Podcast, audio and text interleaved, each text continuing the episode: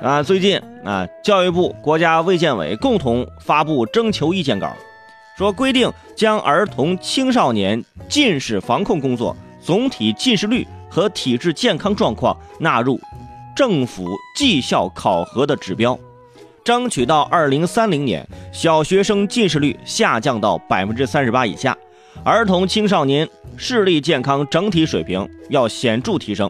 什么意思？就是以后。啊，这个中小学生的近视眼的这个这个这个近视率啊，哎，就是纳入政府的绩效考核啊。你这个地方近视眼的这个这这个水平高了啊，不行，你这个考核不过关。你问题是大家就开始纳闷了，你说这个你你说这个这个政府怎么控制？你说这个对不对？有些朋友就说了，这个就必须得是家长啊，要配合学校一起来努力，才能把这个事情做好。光靠学校也不行，你家长这边你也得规范规范，是不是？这这怎么可以让他这个标准能够变好呢？这个近视率下降呢？啊，我觉得只能把这个近视的标准改了，对吧？现在什么近视？可能说两百度啊，两百度或者一百五十度以上，这就算近视了。只要你戴上眼镜，你就是近视了。我就以后咱就改一改，对吧？一千度以下不能算近视，哇，近视率直线下降，知道吗？基本上很少有这达到一千度近视的，一千度近视摘了眼镜，您这基本上您就走不了了，啊！突然有一种预感，是吧？这学校啊，为了保证这个指标啊，不招近视眼的，啊，班级口号再也不是什么好好学习、天天向上了。我想好了，哈，一人近视，全班受罚，是吧？以后什么幼升小、小升初啊，看成绩，那不看成绩，呃，近视眼吗？啊，呃，不近视，嗯，我来来，先先测视力，视力过了，好。这个学生招收啊，课间原来是五分钟的眼睛保健操是吧？现在改成一天五十分钟，不得了了！跟你说，揉着揉着你就能睡着了。我跟你说，老师上课的口头禅也改了啊，以后不许戴眼镜，看不见黑板，看不见黑板，下午把你家长叫过来。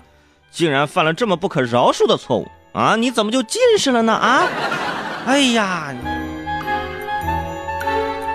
不得不说啊，你说现在这个近视率啊，不用我去查这大数据，不用去看什么资料，大家也应该能知道，到处都是戴眼镜、戴隐形眼镜的，对吧？